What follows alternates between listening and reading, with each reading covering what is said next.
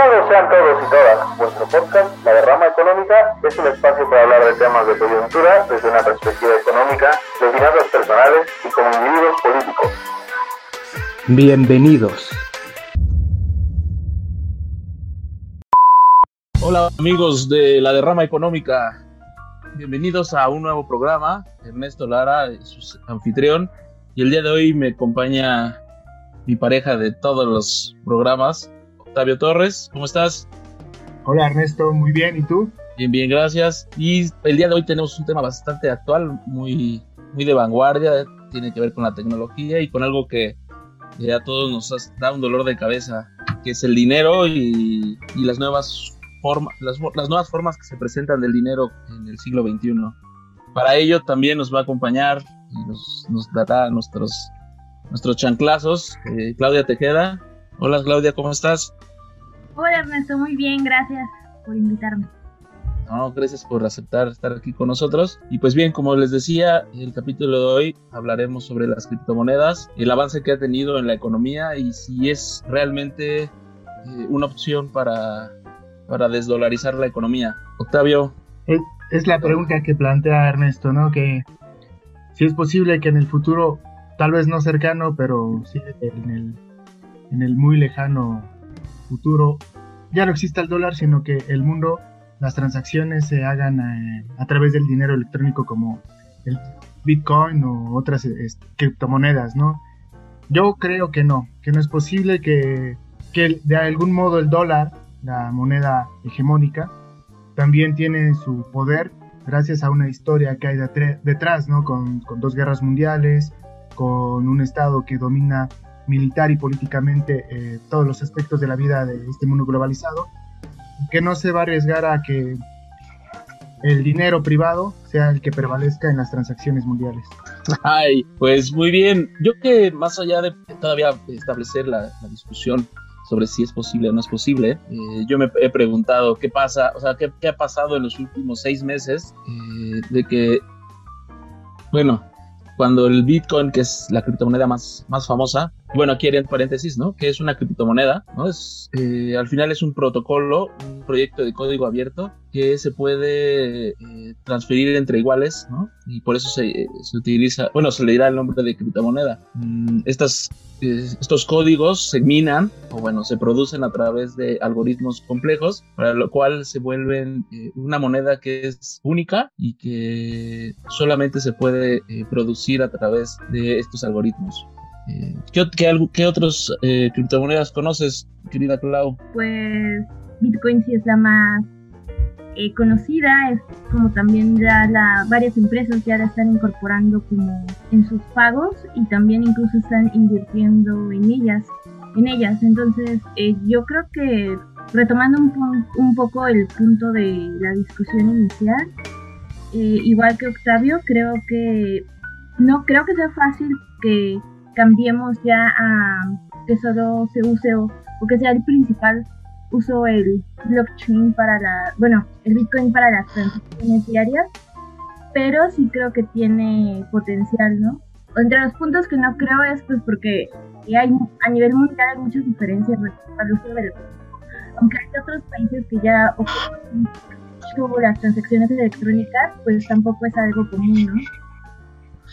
Pero creo que vamos, o sea, hablando como la discusión entre si es posible o no, eh, tal vez no tendríamos eh, todos los argumentos para poder definir qué va a pasar eh, en, en, los siguientes 3, 5 o 10 años.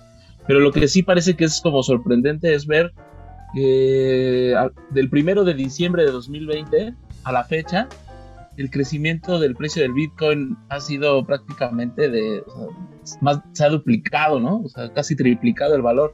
O sea, el día de hoy, un Bitcoin es igual a un millón doscientos pesos, ¿no? Cuando hace seis meses, pues ese valor era de alrededor de 300 mil, 400 mil pesos por cada Bitcoin. Entonces, o sea, ¿qué está pasando en este mercado que está siendo tan volátil y que además está generando o, o que, que, se está valuando tan rápido y tan, eh, y tan exponencialmente? Pues yo creo que aquí hay que pensar precisamente por qué es la volatilidad de este activo, ¿no? que se puede considerar así un activo. Una moneda, eh, digamos, una divisa cualquiera, como las que conocemos actualmente, es muy difícil que se posicione en el mercado precisamente del dinero si tiene una volatilidad tan, tan alta, ¿no? Como la tiene el Bitcoin.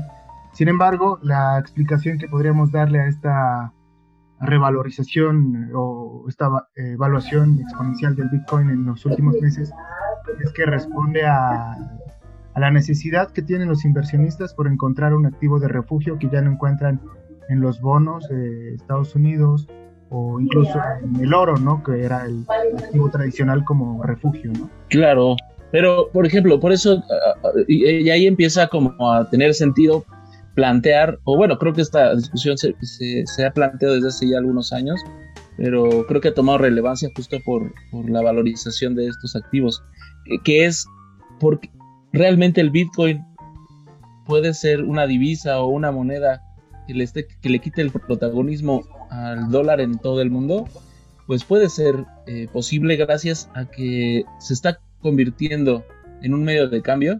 Ya lo decía Claudia, eh, las empresas, hay empresas como eh, Amazon, Apple, y otras empresas de tecnología que están empezando a aceptar como medio de pago esta criptomoneda, ¿no? O por lo menos el Bitcoin.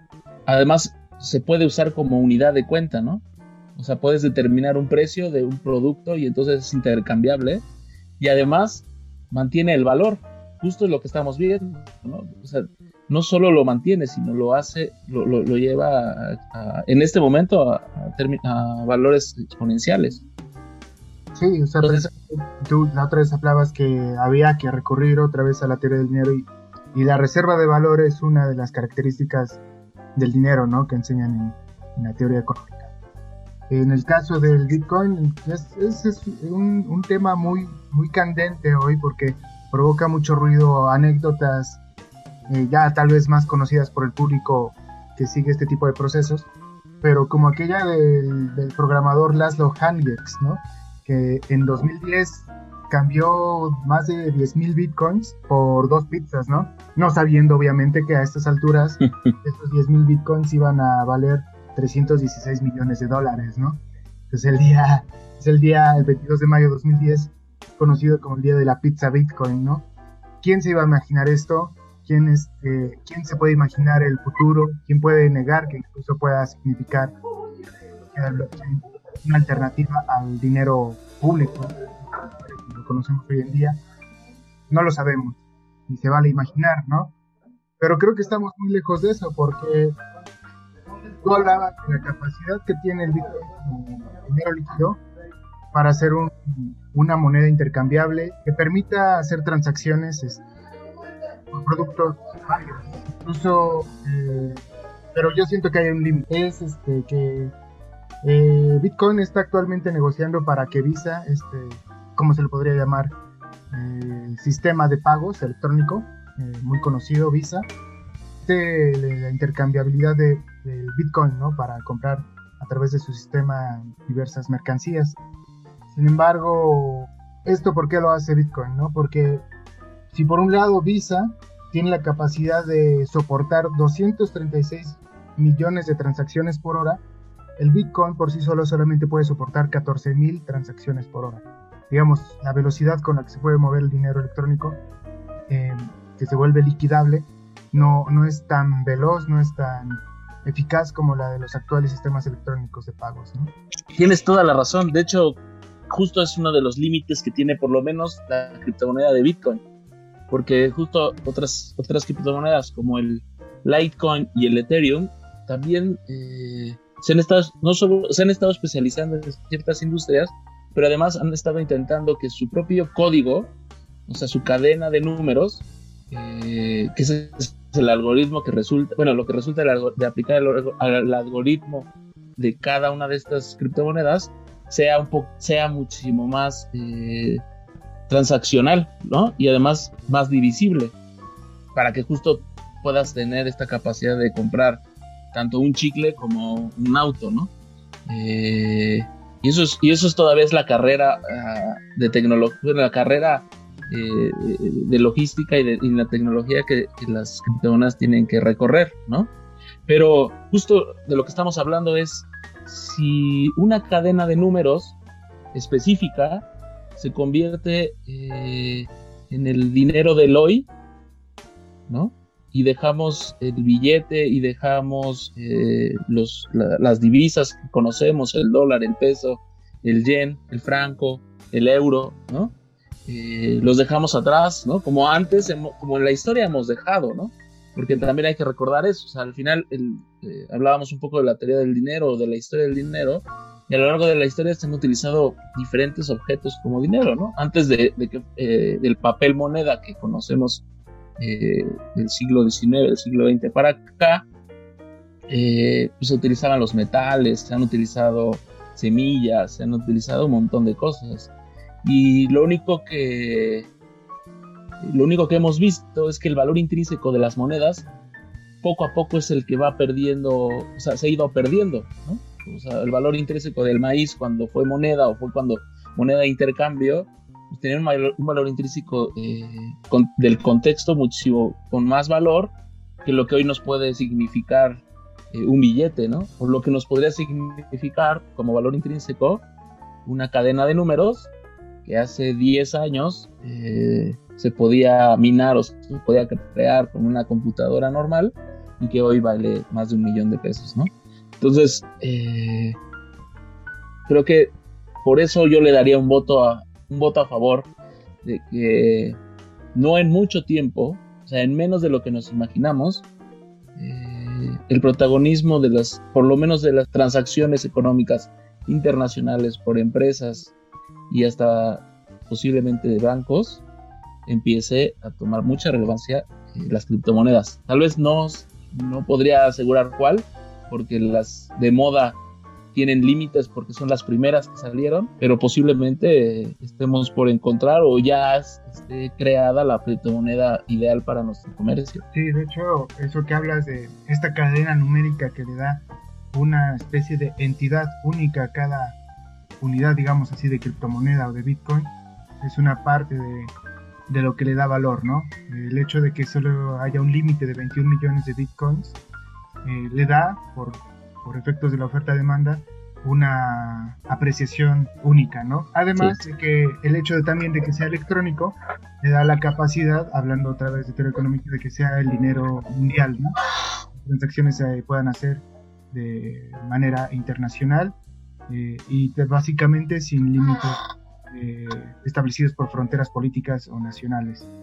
Tanto es así que, que, no se sabe realmente cuántas personas poseen bitcoins, ¿no? Las estimaciones de los expertos o de las personas que, se dedican a este tipo de hacer este tipo de negocios con criptomonedas eh, estiman no muchas, alrededor de 100 millones de personas que están utilizando criptomonedas, pero también dicen que no es posible realmente precisamente por el anonimato que incluso existe en, la cuestión de la posesión de los bitcoins, eh, cuántas personas lo tienen, ¿no? Hay, hay, digamos, equivalentes de bancos que son los gestores de estas criptomonedas que administran a su vez eh, varias cuentas, pero estas cuentas pueden pertenecer a una única persona, ¿no?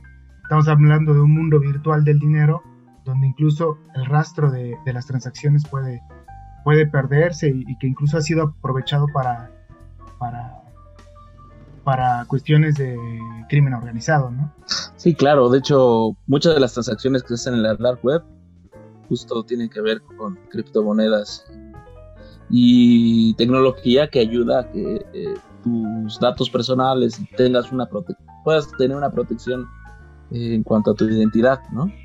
Pero justo creo que llegamos al punto que es más complejo y que ustedes lo planteaban ya eh, con anterioridad, y también lo decía Claudia, la autonomía de emitir dinero para tener eh, una política fiscal, una política monetaria, una, eh, una estrategia como país, como, como Estado, como, como región económica, se podría dejar a, en este caso a, privados, se podría dejar a un libre mercado de minería de datos.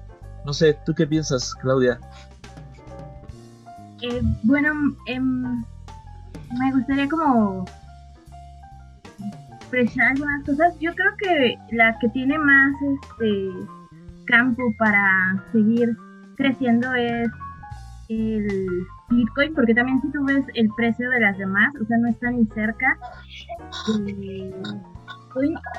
Y algo que sí sé es que eh, Bitcoin pasó este el año pasado por un proceso de halving donde eh, reducen, redujeron la oferta y es algo que pasa cada cuatro años y esa característica no la tienen el resto de las criptomonedas. Entonces es algo que específicamente al Bitcoin le ayuda a seguir conservando valor.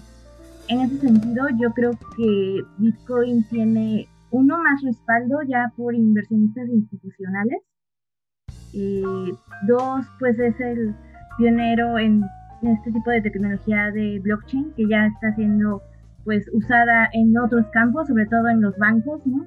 Entonces, yo creería que la que va a tener mayor desarrollo y la que podemos llegar a ver eh, que se use más es eh, pues Bitcoin, ¿no? Más que tal vez las otras.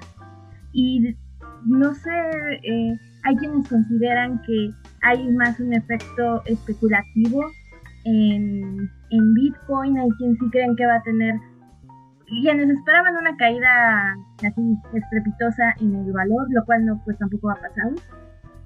Eh, entonces, pues no sé, yo creo que definitivamente sí vamos a seguir viendo eh, que la gente y que los inversionistas institucionales y compañías adopten más a Bitcoin, tal vez que empiece a tener un poco de, ya se ha querido regular, tal vez algunos bancos centrales ya quieran empezar a, a incorporarla, eh, pero no sé, de, lo que sí quiero aclarar es que yo creo que va a ser Bitcoin la que va a tener como mayor despegue en los siguientes años. Pues creo que ha tocado un punto importante, Claudia. O sea, yo creo que eso que dices de, de la, el respaldo institucional que pueda tener esta criptomoneda, específicamente Bitcoin, es fundamental para que haya confianza ¿no? en, el, en, el, mercado y que siga valorizándose este, este activo. De ahí a que pueda sustituir el, el dinero, bueno, yo lo veo muy lejano, pero sí, eh, coincido en que va a ser la moneda, la criptomoneda que va a abrir un nuevo panorama en las transacciones bancarias y, y de todo tipo, digamos, el consumo mundial, ¿no? Sobre todo aquí en México creo que